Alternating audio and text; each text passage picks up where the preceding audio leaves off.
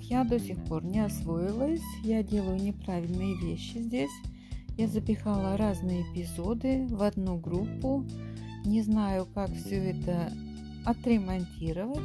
Не хочется удалять, поэтому оставляю все как есть. Я буду учиться, поэтому если кто-то будет замечать мои огрехи, прошу прощения.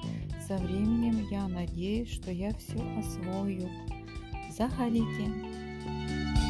Thank you.